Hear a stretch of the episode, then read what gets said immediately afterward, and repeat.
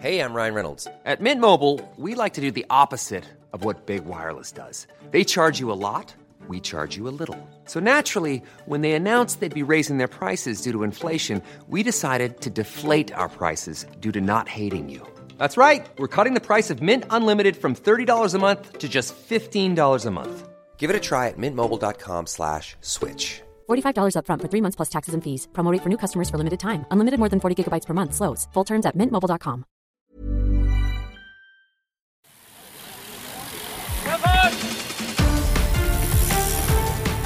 Hier ist die Kompaktkurbel unter den Podcasts. David Korsten und Tim Farin reden über 101 Dinge, die ein Rennradfahrer wissen muss und liefern dir Gesprächsstoff für deine nächste Runde. Hallo, Tim. Ich habe mir Sorgen gemacht. Du warst ja zu spät zur Aufnahme. Alles klar? Ja, ich war, äh, also ich hänge noch im Urlaub, geistig. Vor Urlaub, nach Urlaub. Ich bin, also wenn du mich jetzt fragen würdest, wie war eigentlich der Urlaub? Wie war eigentlich der Urlaub? Dann würde ich jetzt anfangen, würde ich sagen, ja, aber. Und äh, dann zu einer Litanei ausholen, wie schlimm eigentlich Urlaub ist. Ist fast so schlimm wie so eine Schotterpiste Oh, oder schlimmer. das Thema.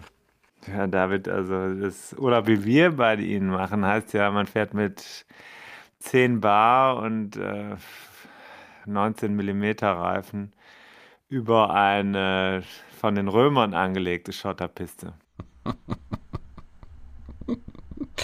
Ja, äh, lassen wir es mal bei dieser kryptischen Antwort. Ähm, Gravelbiking ist heute das Thema. Deswegen Schotterpiste. Ist natürlich ein heißes Thema. Ja, heißes Thema. äh, Ein Hype. Hype, heiß, sehr umstritten, immer noch und aber auch sehr erfolgreich.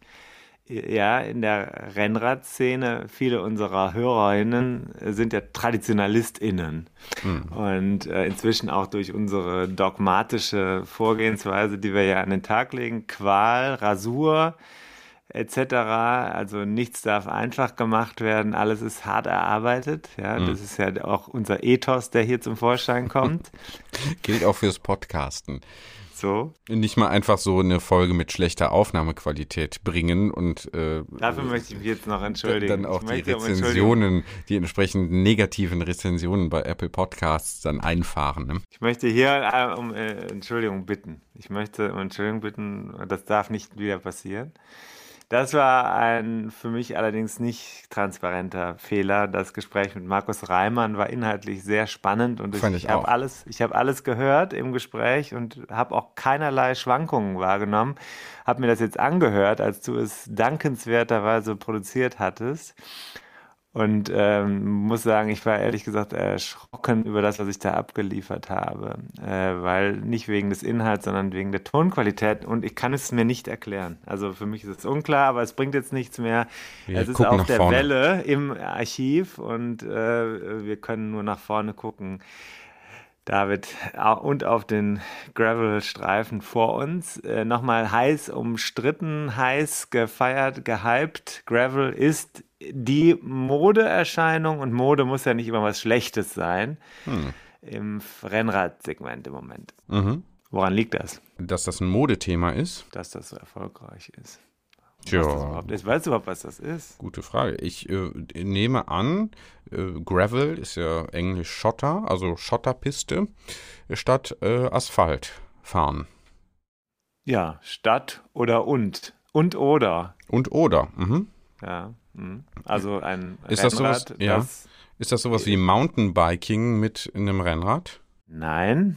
Und das ist natürlich ein Thema, über das man mit Experten sprechen kann. Warum? Also ähm, äh, Gravelbiken könnte man jetzt sagen, es ist ja nur ein Mountainbike mit einem Rennlenker und ohne Federung. Mhm. Ja? Aber das wäre wahrscheinlich wirklich inhaltlich falsch. Es ist auch nicht nur ein Rennrad, bei dem man dickere Reifen dran gemacht hat. Wobei das eher stimmt. 40 Ähm, Millimeter äh, zum, Boah. bis zu, oder?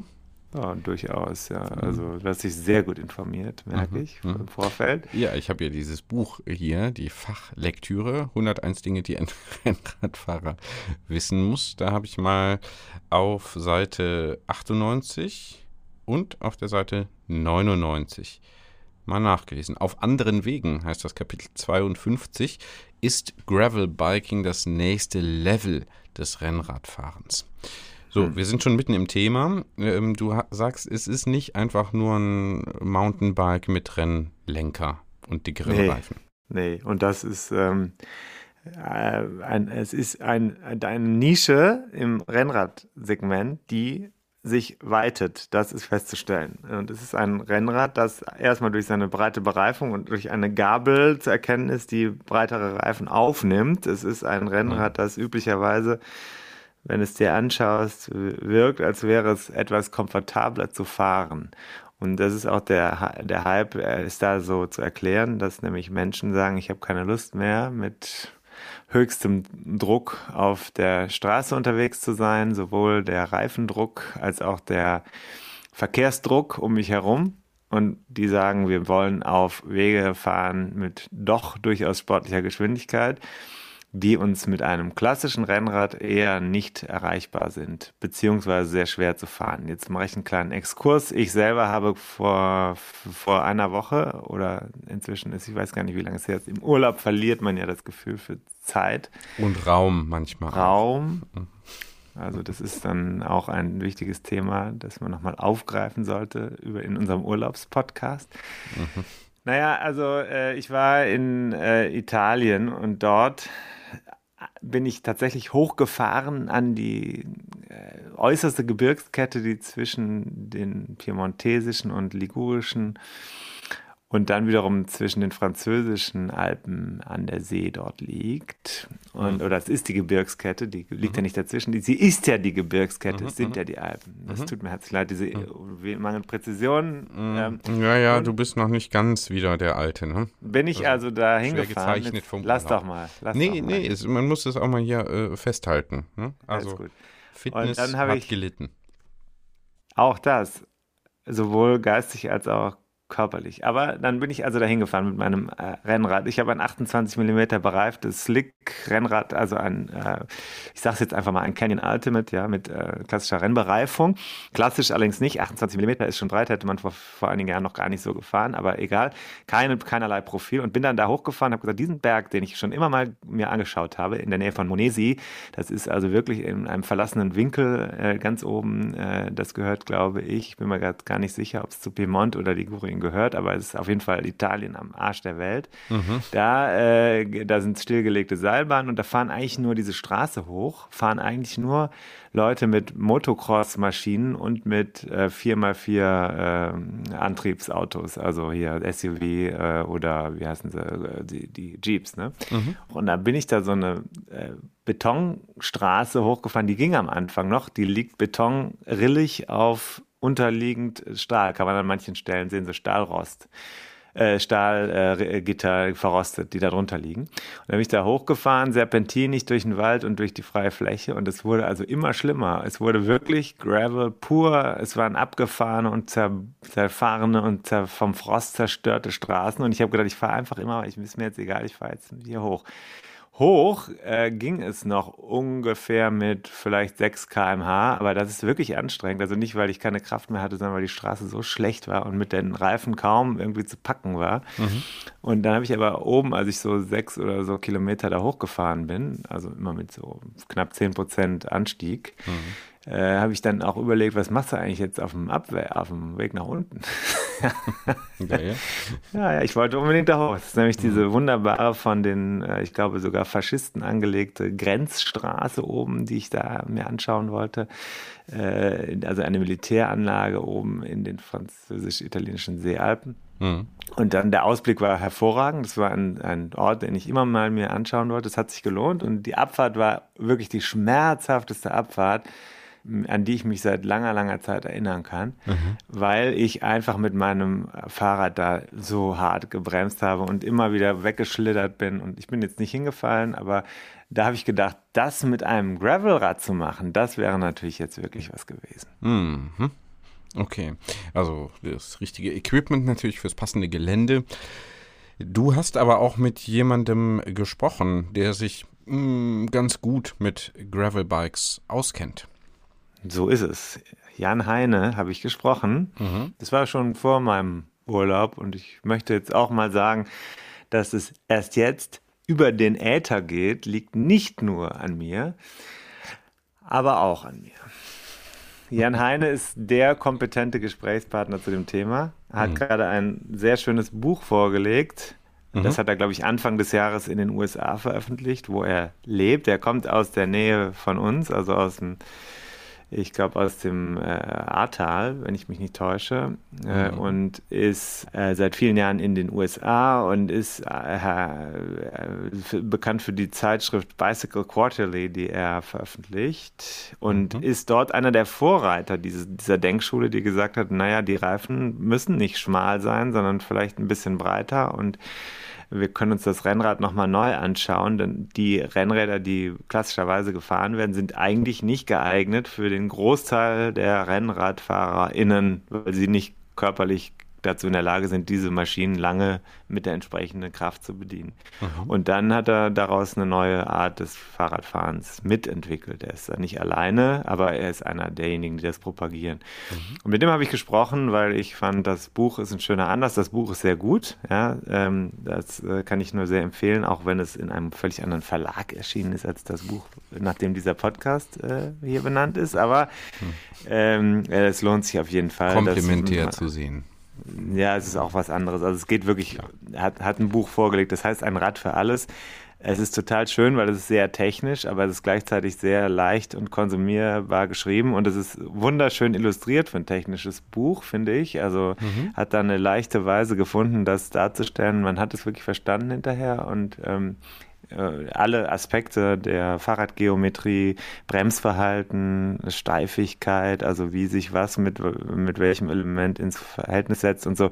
Das ist alles aufgearbeitet und es basiert auf vielen Experimenten und eben Messungen, die die gemacht haben. Mhm. Ähm, kann ich nur sehr empfehlen. Deswegen habe ich gesagt, das ist mal jemand für den Podcast, nicht nur wegen des Buchs, sondern eben auch, weil er sie ganz sicher in der Lage ist, das Thema Gravel so zu erklären, dass wir hinterher sagen, es ist nicht nur ein Hype, sondern es, ich habe verstanden, worum es dabei wirklich geht. Und es hat Hand und Fuß, das kann ich jetzt schon mal sagen, wenn man mit ihm darüber redet, ist es nicht so, dass da einer Marketinggeplauder macht, sondern das hat durchaus viele Argumente, die dafür sprechen, dass er da eine, eine ähm, ja, Denkstule vertritt, die ihre Berechtigung hat. Mhm. Ja, super. Dann würde ich sagen, äh, ab auf die Schotterpiste. Los geht's.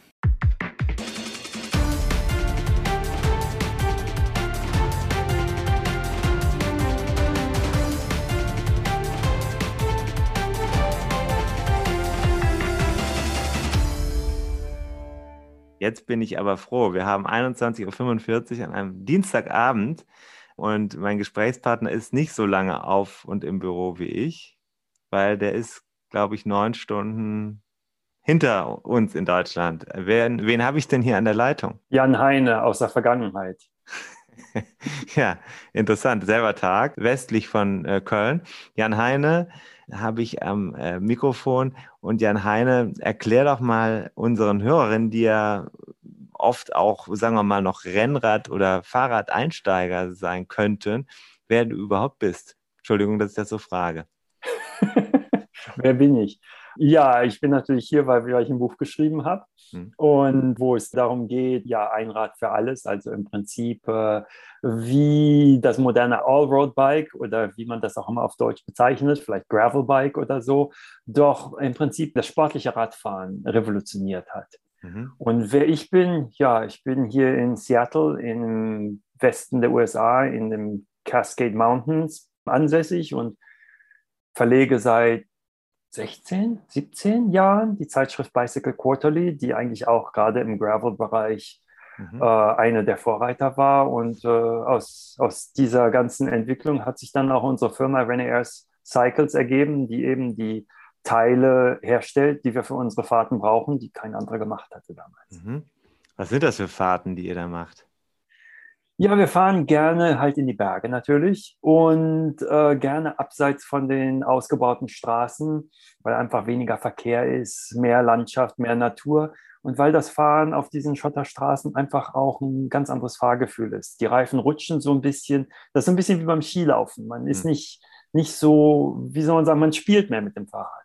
Mhm das Buch, das du gerade so noch dezent angekündigt hast. Ich mache das hier immer anders. Und auch gerade mein Kollege David Korsten macht sehr hart Werbung für mein Buch im Podcast. Äh, das Buch heißt Ein Rad für alles, die Allroad Bike Revolution. Ist äh, ganz frisch erschienen. Bei Covadonga, ja, dem wahrscheinlich feinsten Verlag, das darf man glaube ich so sagen, für äh, Fahrradradsport in Deutschland. Ähm, das kann auch wenn so sagen. meine Bücher jetzt woanders erschienen sind, aber das äh, egal. Also das äh, würde ich schon so stehen lassen. Und äh, das ist ja provokant. Also ein Rad für alles. Äh, ich sage, warum ich äh, dachte, wir müssen unbedingt sprechen, weil in meinem Buch geht es auch äh, an einer Stelle, auch wenn es Rennrad heißt, um Gravel-Bikes, also das Fahren auf Schotter oder auf nicht fester Straße. Ja, geht das denn überhaupt ein Rad für alles? Das ist ja jetzt was, was, was uns überrascht kann ich jetzt sagen, ich brauche gar kein echtes Rennrad. Ich kann mir ein Gravelrad oder Allroad-Bike zulegen und bin dann überall gut unterwegs? Ja, schon. Ja. Allerdings. Wie heißt das immer auf Englisch? Yes, but. Yes. Ähm, ja, also im Prinzip, was das Revolutionäre eben an unserer ganzen Forschung ist, ist, früher dachte man, Komfort und Leistung wären einander entgegengesetzt. Ich pumpe die Reifen beim Rennrad super hart auf, ist zwar nicht so komfortabel, dafür ist es schneller. Ich ähm, krümme mich auf dem Fahrrad in die aerodynamischste Haltung, leide zwar, bin aber schneller. Aber was man eben festgestellt hat, ist, dass das so gar nicht stimmt, weil wenn erstmal, wenn man sich auf dem Fahrrad zu sehr krümmt, dann kann man nicht mehr atmen, dann kann man keine Leistung mehr bringen, dann wird man immer langsamer, obwohl man aerodynamischer ist. Mhm. Aber andererseits ist es auch so, dass eben Vibrationen, die beim Fahrrad entstehen, das Fahrrad bremsen. Das heißt, wenn du jetzt die Reifen härter aufpumpst, dann laufen die Reifen zwar auf dem Prüfstand schneller, aber auf der Straße hast du mehr Vibrationen und das gleicht sich aus. Mhm. Das heißt, du kannst einen 25 mm Reifen mit 8 Atü fahren oder mit 5 Atü und die laufen gleich schnell. Mhm. Und dann kannst du auch einen 38 mm Reifen fahren, also einen richtig breiten, mit 3 Atü und der läuft auch noch genauso schnell, weil sich die beiden äh, Faktoren eben gegenseitig aufheben. Und diese Erkenntnis hat eigentlich das Fahrrad wirklich revolutioniert, weil plötzlich war es nicht mehr die Wahl zwischen Komfort und Speed oder Komfort und Leistung, sondern die beiden sind das gleiche. Wenn du dein Fahrrad komfortabel machst, dann kann es auch leistungsfähiger sein. Mhm. Jetzt gibt es aber natürlich, also gerade die Tour de France ist gerade gelaufen, die wenigsten fahren da mit 38 mm Reifen. Ist klar, ne? Also das ist ja so ein klassisches Vorurteil jetzt gegen eine dickere Bereifung. Die haben aber auch andere Bedingungen, unter denen sie unterwegs sind in den allermeisten Fällen. Äh, sind ja, auch eben. körperlich wahrscheinlich weniger auf, mit diesen äh, Leistungseinbußen konfrontiert, die durch so, so, eine extrem harte und enge Sitzposition zum Beispiel hervorgerufen wird. Die können das einfach anders. Genau, das ist die Sache. Es ist ja immer ein Vorurteil, dass die Rennradfahrer so leiden müssten. Hm. So ein Tour de France-Fahrer, der leidet gar nicht so viel. Ich bin früher Rennen gefahren, zwar nicht Tour de France, aber immerhin bin ich mit den Leuten gefahren, die sich auf die Tour de France vorbereitet haben hier in den USA. Und da leidest du nicht, weil du so schnell fährst, dass der Körper, wie soll man sagen, ausgewogen auf dem Fahrrad ist. Die Beine drücken nach oben, du musst den, Körper, äh, den Oberkörper äh, neigen als Gegengewicht. Du kannst gar nicht wie auf so einem Hollandrad fahren mit der Geschwindigkeit, weil das, das passt nicht. Hm. Und mit den Reifen ist das gleiche. Wenn du wirklich richtig schnell fährst, dann, das merkst du beim Auto auch, wenn du im Auto mit 60 über die Landstraße fährst, ist das viel komfortabler als mit 20, wo du in jedes kleine Loch reinfällst. Mhm. Und dann ist es natürlich auch so, die Tour de France, die Straßen sind ja sehr schön glatt, ne? weil die werden ja neu asphaltiert häufig, bevor die Tour da durchfährt. Mhm. Und wenn ich Tour de France fahren würde, würde ich auch 25 mm Reifen fahren. Okay, alles klar. Nun haben wir aber ja über, also äh, Gravel habe ich ja schon jetzt ange, du hast das Wort, glaube ich, als erster fallen lassen. Das ist so eine, das ist ein Hype. Äh, aber es ist mehr als, scheint mehr als ein Hype zu sein. Es gibt in den USA, glaube ich, auch schon sehr viele Rennen. Also ich glaube, Dirty Cancer, das heißt eine, eine Riesenveranstaltung. Ja, Riesenveranstaltung. Ähm, äh, aber da gibt es eine Menge Sachen. In Europa gibt es jetzt auch, also Orbit 360 und so weiter, äh, auf eigene Faust oder in organisierter Form. Durch Corona meine ich nochmal zusätzlich äh, mit Schwung ausgestattet. Leute wollen nicht nur auf der Straße fahren, sondern suchen in auch ein erweitertes Abenteuer. Trotzdem ist das, ist das wirklich Rennradfahren? Also das ist die, die erste wichtige Frage. Ich glaube, das ist eine ganz, ganz wichtige Frage. Und das ist eine Frage, die die Fahrradindustrie auch noch nicht beantwortet hat. Weil in der Fahrradindustrie ist das Gravelbike immer noch ein Zwischending zwischen dem Tourenrad, dem Komfortrad und dem Rennrad. Mhm. Und damit ist natürlich auch dann die Leistung und die, wie soll man sagen, die Ausrichtung unterschiedlich. Du kannst ein Rennrad mit 38 oder 48 Millimeter Reifen bauen und das fährt wie ein Rennrad. Aber wenn du natürlich die Sitzposition aufrechter machst, wenn du den Rahmen schwerer machst, wenn du die Reifen dicker, äh, also dickwandiger machst und so weiter, dann hast du kein Rennrad mehr. Hm. Und daher ist die Antwort wieder, kommt drauf an. Hm. Mhm. Okay, also da muss man sich auch als jemand, der sagt, ich möchte jetzt Gravel fahren, schon darauf einstellen, dass man da in die Details schauen muss. Also welche, welchen Aufbau habe ich da wirklich vor mir? Gravel ist nicht Gravel. Genau, deshalb hat unser Buch auch 250 Seiten. ja, lohnt sich. Also ich habe hab ich äh, im Vorgespräch schon gelobt. Es ist eine sehr äh, lockere Form von Wissensvermittlung mit sehr schönen Illustrationen und es ist sehr, also sehr leicht konsumierbar, weil es sehr gut gegliedert ist. Und damit könnte man jetzt zum Radhändler gehen und sagen, das, was du mir da andrehen willst, damit kann ich doch gar nicht schnell durchs Gelände fahren, oder? Aber man will auch schnell so durchs Gelände fahren. So.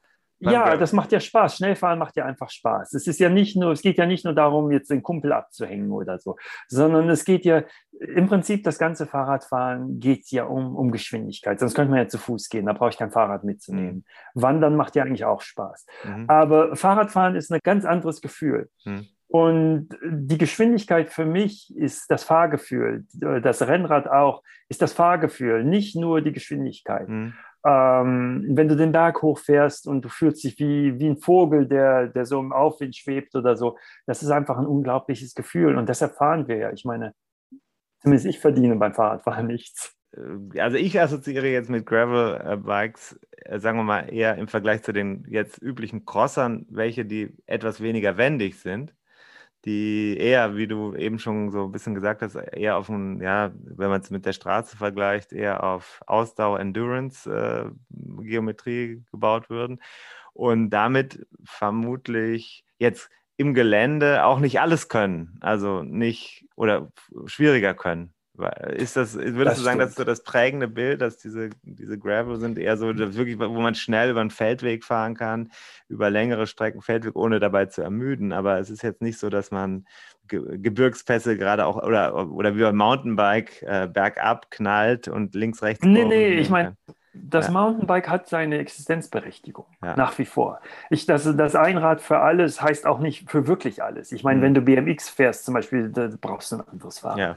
Wenn du Zeitfahren fährst, brauchst du ein anderes Fahrrad. Auf der Bahn brauchst du ein anderes Fahrrad. Aber für die meisten Sachen brauchst du eben nicht ein anderes Fahrrad. Du brauchst kein Rennrad mehr und ein Gravelbike und ein Reiserad und all diese Sachen. Das kannst du alles in ein Fahrrad ja. zusammenbringen. Aber wenn du jetzt wirklich jetzt Single Trail fahren willst, ja, da brauchst du ein Mountainbike, das okay. ist keine Frage. Mhm. Aber ich würde sagen, so auf der Straße, wobei die Straße eben mittlerweile auch Schotterstraßen, Waldwege und so weiter mit mhm. einbezieht. Ja. Bist du selbst schon Gravel-Rennen gefahren? Ähm, ja, einige. Eins in Japan, wo ich dachte, das war ein Mountainbike-Rennen, aber das war auf Schotterstraßen. Und da habe ich gesagt, ach, die Japaner kennen sich nicht aus. Wir nehmen Gravelbike mit. Wir sind ja doch die Experten. Ne? Mhm. Da war, hatten wir uns aber auch etwas geirrt. Und äh, das war wirklich besser für Mountainbikes, weil die, die, die Schotterstraße da war schon lange aufgelassen. Und äh, die Steine waren so grob, dass es ging zwar mit dem Gravelbike, aber ich war nicht schneller als die Mountainbiker. Ne? Mhm. Okay. Nur weniger komfortabel. Jetzt hast du ja anfangs den Use Case erklärt. Also eigentlich ging es darum, hm, Cascade Mountains hast du, glaube ich, gesagt. Also ja. in, in, rauszukommen. War das der Druck der Straße, den man nicht mehr haben wollte? Oder das ist ja klassisch äh, so der Fall, der immer erklärt wird, dass man sagt, ich habe keinen Bock mehr auf diese ja, die, die, den Stress auf den Bundesstraßen hier in Deutschland. Das war ein Faktor, aber ich glaube, der andere Faktor war einfach, wir haben plötzlich die ganzen Schotterstraßen gesehen. Früher mhm. hatte man die gar nicht gesehen. Man fährt auf dem Rennrad, damals mit noch 21,5 Millimeter Schlauchreifen. Ja. Ich weiß nicht, wo die 0,5 herkamen und wie man das so genau messen kann, aber das stand zumindest drauf. Und da fuhr man in die Berge und das war auch alles ganz toll. Und wenn der Asphalt ein bisschen rauer wurde, dann biss man die Zähne zusammen. Und Schotterstraßen gab es damals gar nicht. Also ich habe keine gesehen. Und dann plötzlich so mit den Kumpels hat man gesagt, Mensch, wo führt denn dieser Weg hin? Und wo führt denn der Weg hin? Und dann sagte einer, ja, da gibt es irgendeine so eine Geisterstadt am Ende von diesem Weg. Mhm. Ja, die will man sich natürlich angucken. Am Anfang sind wir mit dem Rennrad dahin gefahren. Geht auch. Aber äh, ja, das ist doch eine ziemliche Rumpelei, zumindest bergunter und so. Und dann plötzlich, ja, hatte ich so ein altes französisches Fahrrad entdeckt aus der Zeit, als die ganzen Bergpässe in Frankreich noch nicht asphaltiert waren. Ja. Und da fuhren wir mit 38 mm Reifen. Da habe ich plötzlich gesagt, Mensch, das ist doch ganz anders. Mhm. Und so hat sich das dann langsam weiterentwickelt und plötzlich haben wir gemerkt, dass eigentlich das Fahren abseits der Bundesstraßen, wo nicht dauernd einer sagt, Auto kommt von hinten, Auto kommt von vorne mhm. und wo man nicht immer rechts am Straßenrand fahren muss, viel angenehmer ist, viel, viel stressloser und ja, man kann nebeneinander fahren, man kann sich unterhalten mhm. und im Sommer ist Schatten auf dem Weg, weil die Straße so eng ist, dass die Bäume oben, wie soll man sagen, die Äste sich berühren mhm. und das ist einfach ein ganz anderes Fahrgefühl, wobei ich nach wie vor die Straße auch gern mag. Deshalb bezeichnen wir es auch als Allroad-Bike. Mhm. Also bei uns sind häufig die Ausfahrten so, dass wir halt in der Stadt losfahren, erstmal 100 Kilometer auf der Straße, dann irgendeinen Bergpass erkunden, vielleicht bergunter wieder aus, auf Asphalt und dann zurück in die Stadt. Mhm. Und da brauchen wir halt Fahrräder, die es damals noch nicht gab. Das Rennrad war nicht geeignet. Mhm. Das Mountainbike war für die An- und Abfahrt nicht geeignet. 250 Kilometer auf dem Mountainbike habe ich keine Lust zu. und Reiserad ist zu langsam, macht keinen Spaß. Mhm. Das Crossrad geht vielleicht, aber war eben auch zu limitiert. Und dann haben wir uns gedacht, wie kann man das alles vereinen? Mhm. Also kann man denn jetzt wirklich auch sagen, dass du einer der Godfathers der Bewegung bist? Das müssen andere sagen. Naja, das musst du ja selber auch ein bisschen einschätzen können. Sagen wir mal so, wir haben unsere erste Gravel-Ausfahrt organisiert, als es das Wort Gravel noch nicht gab.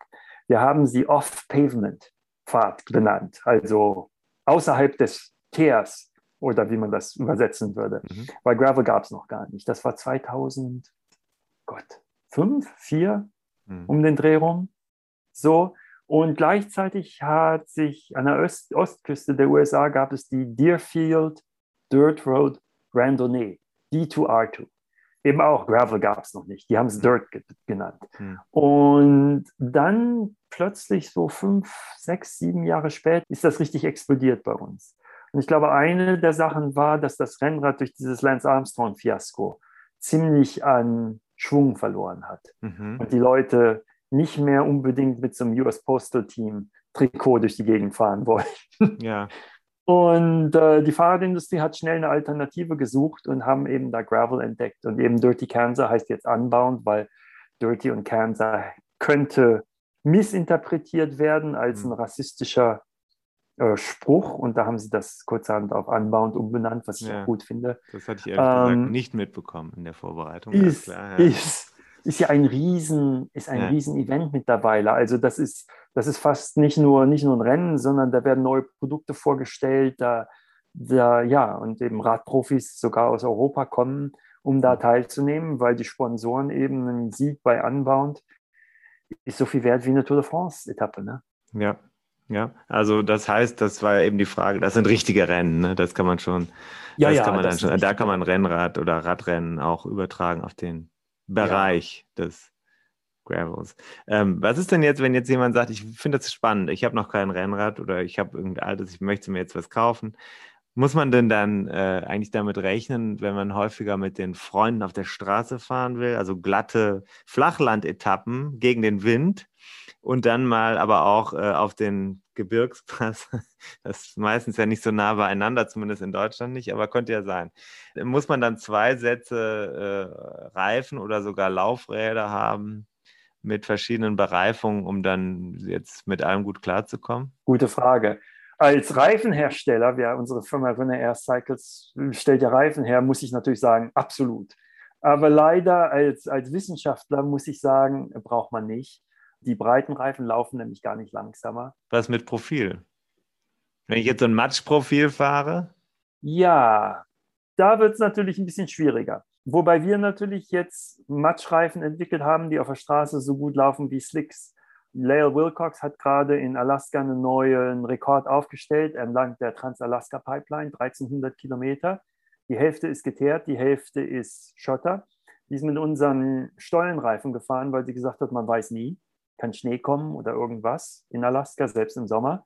Und auf der Teerstraße rollen die genauso schnell wie, die, wie unsere Slicks weil die Stollen eben genau so dimensioniert sind, dass sie nicht sich verbinden und so weiter und so fort. Mhm. Aber ich will hier eigentlich keine Reklame machen. Nee, aber der Effekt ist natürlich, äh, der ist ja grundsätzlich wichtig. Also ich habe äh, zum Beispiel ein Crossrad, das hat eine, sagen wir mal, mittel, mittelmatsch geeignete Bereifung. Ich habe aber da das Gefühl, das ist nur das Gefühl, gemessen habe ich es nicht, dass es mir schwerer fällt, auf der Ebene das Tempo zu halten, zu drücken. Da äh, komme ich äh, so. Auf jeden Fall. Ich habe auch ein Crossrad mit einer richtigen Matschbereifung. Und wenn bei den Crossstrecken hin und wieder mal ein bisschen geteerte Straße ist, da eiert das wie blöde, weil die Stollen so klein sind und so wackelig und so. Da, also in der Kurve muss ich aufpassen, dass ich mich nicht hinlege. Mhm. Und das war eigentlich auch der Grund, warum wir unsere Reifen äh, entwickelt haben. Ursprünglich habe ich nur an Cross gedacht, weil ich dachte, das ist ja nun schwachsinnig, dass ich gerade da, wo ich eigentlich volle Pulle geben sollte im Crossrennen, auf den kurzen geteerten Stücken, muss ich ganz vorsichtig fahren, damit ich mhm. mich nicht hinlege. Das müsste doch besser gehen. Und wir haben uns halt gedacht, kann man die Stollen so groß machen, dass sie einerseits nicht mehr wackeln, aber andererseits noch klein genug sind, dass sie sich in den Matsch reindrücken. Weil das Problem ist ja, wenn die Stollen zu groß sind, dann passiert im Matsch nichts mehr. Mhm. Und gleichzeitig müssen sie weit genug auseinander sein, damit sie sich nicht mit Matsch zusetzen. Mhm. Und da haben wir halt experimentiert, bis wir genau diesen Punkt gefunden haben, wo sich diese Bereiche überschneiden. Und zum Glück gibt es den. Das war ja nicht klar. Es hätte ja auch sein können, dass sich der Reifen mit Matsch zusetzt, bevor die Stollen groß genug sind, dass sie auf der Straße greifen. Mhm. Ja, ich meine, es ist schon erstaunlich. Du fährst mit dem Rad mit Stollenreifen, mit den Kumpels, die auf dem Rennrad fahren und du legst dich in die Kurve wie, wie sie. Ne? Mhm. Und eigentlich dürfte das ja nicht sein, aber mhm. naja. Ja, interessant. Also das äh, finde ich immer wieder faszinierend, genau wie das mit dem Widerstand oder dem Rollwiderstand, äh, was ja dann auch zum Beispiel Tour in den letzten Jahren dann auch propagiert hat, die Erkenntnis. Es hat sehr lange gedauert. Ich finde, es hat unheimlich lange gedauert von der Entwicklung des Fahrrads ja, bis zur Erkenntnis, dass das gar keinen oder sogar teilweise paradoxe Effekte hat. Wenn ich mir diese Tabellen angucke, dann sehe ich da ehrlich gesagt ganz unterschiedliche Rollwiderstände. in der Mitte ist das mal ein bisschen weniger, dann wieder ein bisschen größer. Ja. Äh, ja, also am Ende ja, kann man das, ja. Kann man wirklich sagen. Ich meine, wenn du dir überlegst, ich bin mit 21,5 mm Reifen mit, ich weiß nicht was, 8, 9 Bar mhm. Rennen gefahren. Mit 28 mm Reifen und 5 Bar wäre ich viel schneller gewesen. Mhm. Zum Glück hatten all die anderen auch die dünnen Reifen, daher hat sich das ausgeglichen. Aber vielleicht wäre ich Radprofi geworden, wenn ich das damals schon gewusst hätte. Einfach nur breitere Reifen drauf und. ja. Aber jetzt sag doch mal was anderes. Dieser Effekt, dieses, ähm, dieses Erlebnis, das ist ja auch was, was jetzt gerade sehr stark propagiert wird. Also dieses Rauskommen, ja, die Grenze, die in der Nähe ist, äh, entdecken, das, die, das unbekannte Terrain, also der Gravel. Ja Mhm. Der Feldweg ist äh, auch eher eine Emotion als eine, eine, Performance, ja. Also da rauszugehen und äh, du, ersch du erschließt etwas, was du bislang noch nicht erfahren hast. Das kann der Feldweg beim Bauern um die Ecke sein, das ist gar nicht weit weg, aber du wärst niemals auf die Idee gekommen, da reinzufahren. Genau. Und das plötzlich als Erlebnis. Ähm, ist das eigentlich das Entscheidende oder ist es die Technik, die du in deinem Buch beschreibst? Das eine gehört ja zum anderen dazu. ja, Wie soll man sagen? Ich sage immer, sag immer, wir befassen uns viel mit der Fahrradtechnik, wenn wir nicht Fahrrad fahren, damit wir beim Fahrradfahren nicht über die Fahrradtechnik nachdenken brauchen. Ja, gut. Ja. Solange man nicht da sitzt und merkt, äh, klappt wieder irgendwas nicht. Mit der genau, deshalb, deshalb denke ich ja über meine Fahrräder sehr viel nach, bevor ja. ich losfahre, damit nicht irgendwas nicht klappt, wenn ich dann unterwegs bin. Weil bei uns bei manchen Strecken ist es eben dann doch so, dann müsste man eben 100 Kilometer zu Fuß gehen, bis man am nächsten Haus ankommt. Ja. Und das versucht man ja zu vermeiden. Ja. Hm. Mhm. Aber dieses, diese Emotion ist auch etwas, was sich natürlich gerade gut vermarkten lässt.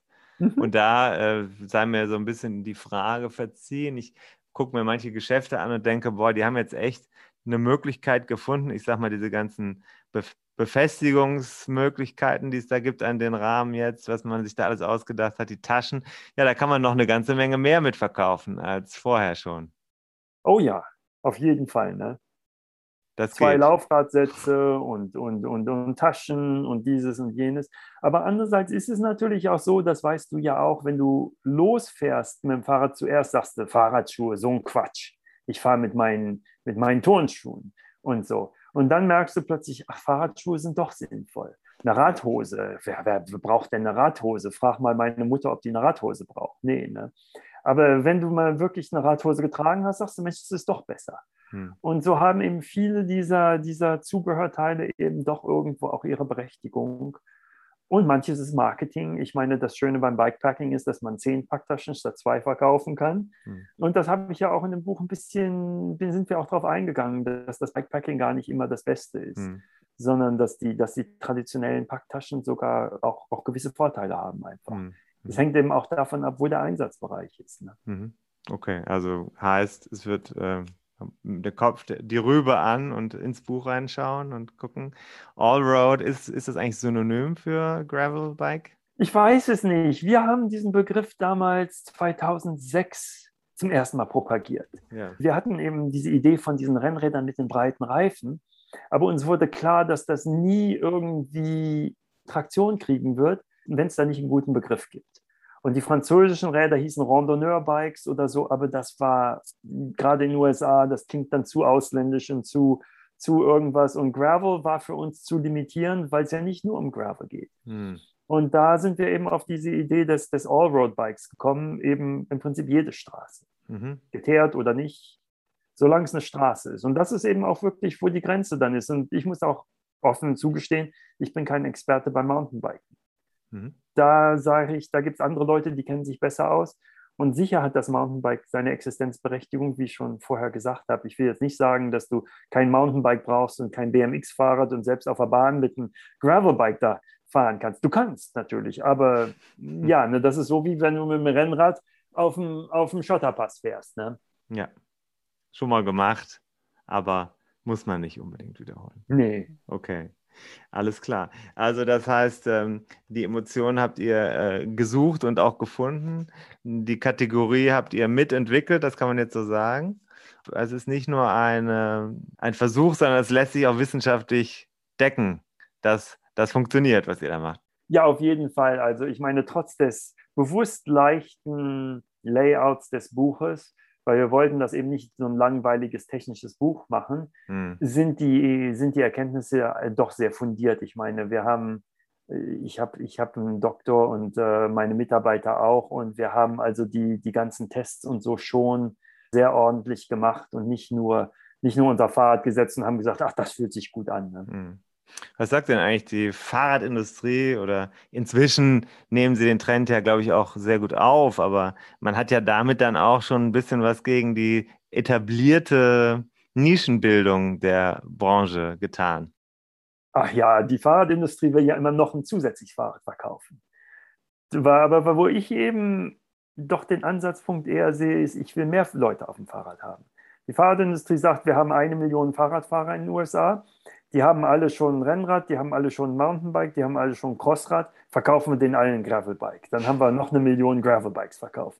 Und ich sage, ja, aber es gibt immer noch 300 und ich weiß nicht was, 49 Millionen Nicht-Radfahrer in den USA. Und wenn wir von denen nur 5% aufs Fahrrad bringen, dann hat das nicht nur einen Verkaufserfolg, der größer ist, sondern vor allem auch einen sozialen Erfolg, der mhm. größer ist. Mhm. Und ich glaube, da hat das Allroad-Bike ein unheimliches Potenzial, weil das Radfahren einfach mehr Spaß macht, wenn es komfortabler ist. Gerade hier in den USA ist es so, die gut ausgebauten Straßen haben viel Verkehr, deshalb sind sie gut ausgebaut. Und die Straßen, die keinen Verkehr haben, die sind relativ vernachlässigt. Selbst wenn sie geteert sind, sind sie häufig nicht gerade voller Schlaglöcher, aber zumindest ist der Asphalt halt unheimlich rau, weil schon seit 20, 30 Jahren nichts gemacht wurde. Und, und das, ja, da fährst du auch mit, mit dem Rennrad nicht so angenehm. Mhm. Die Rennradfahrer siehst du dann immer auf der Landstraße so zwischen dem weißen Strich und dem, und dem grünen, dem, ja. Grün, ja. dem grünen Zeug da, da sich lang quetschen. Und äh, einen Kilometer nach links oder rechts gibt es eine alte Straße, wo es keinen Verkehr gibt und wo die Schmetterlinge am Wegrand flattern und, und eigentlich es viel schöner ist. Ne? Ja, okay. Gut. Ähm, Jan Heine, ein Rad für alles. Das ist jetzt nochmal der Hinweis an alle Hörerinnen und Hörer. Äh, bevor es zum Fachhändler geht oder ins Internet, ist ja auch relevant, da nochmal reinzuschauen und sich zu informieren, äh, was ist eigentlich, Gravel ist nicht Gravel, das haben wir jetzt verstanden. Und ähm, mal ein bisschen auf die Details gucken, kann sicherlich nicht schaden. Eins muss ich aber noch fragen, Stahl, Titan oder Carbon? Alles. ich habe ein Titanrad, was ich unheimlich toll finde. Das ist ein Rennrad mit 54 mm breiten Reifen, das sich wie ein Rennrad fährt und also ich, ich liebe es. Andererseits, wenn ich eine Radfernfahrt wie Paris-Brest-Paris mache, da brauche ich einfach Sachen am Fahrrad, die sich in Titan nur schwer äh, machen lassen. Und Stahl ist halt ein unheimlich flexibles Material. Da kann ich die Gabel ein bisschen mehr biegen oder ein bisschen weniger biegen. Bei Carbon brauche ich eine neue Form. Und jetzt habe ich ein Carbon-Testrad, ein Rennrad mit 32 mm breiten Reifen, das ich unheimlich gerne fahre. Und das Lustige an der Sache ist, die fühlen sich eigentlich relativ ähnlich an. Ein gutes Carbonrad und ein gutes Titanrad und ein gutes Stahlrad sind sich eigentlich sehr ähnlich. Und ein schlechtes Stahlrad okay. brauchen wir nicht drüber zu reden. Was das ist das Fahrrad, mit dem meine Oma früher zum, zur, zur Arbeit gefahren ist. Ne? Was muss ich für ein äh, gutes ähm, Gravel-Bike hinblättern in Euro, wenn ich jetzt, jetzt noch kein Profi bin? Gleiche wie fürs Rennrad, ne? Also zwischen 1500 und 2000, um einen vernünftigen Einstieg zu finden. Würde ich sagen, so um den Dreh rum. Ne? Alles, was drunter ist, ist, macht vielleicht einen Sommer lang Spaß, aber dann, dann nicht mehr. Ne? Und ja. Da sind wir auch in dem Buch ein bisschen drauf eingegangen, so wo es sich lohnt, mehr auszugeben und wo man sparen kann. Zum Beispiel mhm. Schaltung braucht man nicht die hochwertigste zu haben, aber bei den Reifen lohnt sich wirklich eben ein bisschen mehr auszugeben und, und so. Mhm. Das sind eben so, so, so die, die Sachen, die, die eben auch ganz, ganz hilfreich vielleicht sind, wenn man sich so orientiert. Aber in der Regel ist es auch so, die teureren Räder machen einfach auch mehr Spaß. Die Rahmen haben mehr Performance und so. Und das ist okay. zumindest bis zum gewissen Bereich. Ich meine, ich sage nicht, dass du 15.000 Euro ausgeben musst, aber der Unterschied zwischen 1500 und 2500 ist schon so, dass kaum jemand bereut, das teurere Fahrrad. Für die Hörer dieses Podcasts ohnehin nur ein Taschengeld. ich hab, das habe ich noch gar nicht gesagt. Also es ist wirklich erschreckend, wie viel Geld unsere Hörer haben. Nee, Spaß beiseite. Ähm, vielen Dank äh, für diese Einblicke in eine sehr spannende Szene. Ähm, denn das, der Begriff des Rennrads, also das, was wir hier draußen rumrollen sehen, ich sehe immer so Mädels, vor allem Mädels, Anfang 20, äh, modisch gekleidet, auf Stahlrahmen aus den, naja, frühen 80ern. Die sind aber immer auf so 64 Zentimeter Rahmen unterwegs. Und äh, äh, ne, in der Stadt sieht super aus, aber muss eigentlich total unpraktisch sein, damit durch die Gegend zu fahren. Insbesondere, wenn man noch so eine Umwurftasche hinten drauf hat, die dann immer nach vorne rutscht, übers Oberrohr. da würde ich dann doch eher zum Gravel. Ich habe gelernt zum Gravel-Bike raten. Damit kann man auch noch mal rausfahren aus der Stadt. Bequemer. Oder? ja, ich meine, das ist so, zur Mode möchte ich mich nicht äußern. Ne? Das, das ist ja nicht immer, geht ja nicht immer nur um praktische Gesichtspunkte. Andererseits finde ich schön, dass viele dieser alten Räder eben doch noch genutzt werden, ne? wenn auch nur als Modeaccessoire. Auch wieder wahr. Ähm, und ähm, Upcycling und Recycling ist ja auch eine gute Sache. Wunderbar, vielen herzlichen Dank. Ähm, Buchtipp haben wir gegeben, kommt auch in die Show Notes und ich wünsche dir jetzt einen schönen Tag bei uns ist es hier gleich Feierabend, muss ich jetzt mal ganz ehrlich sagen. So. Gut, ja, vielen Dank. Ne? Dann ciao. Ciao.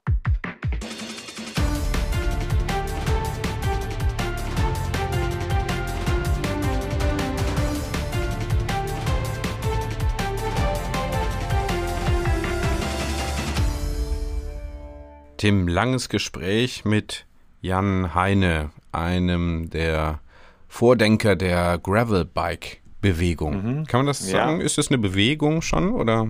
Ich denke, das kann man schon so sagen. Es gibt ja eine ganze Reihe von Läden und und so ähm, Treffs, die sich da äh, etablieren. Und es gibt auch ganz viele FahrradfahrerInnen, die ich persönlich auch schon mal gesehen habe, die sich eher jetzt dem Gravel-Thema zugewandt sehen als dem klassischen Rennradfahren. Also das kann man schon so sagen. Ich glaube, es zieht noch Leute rein, also in den Sport.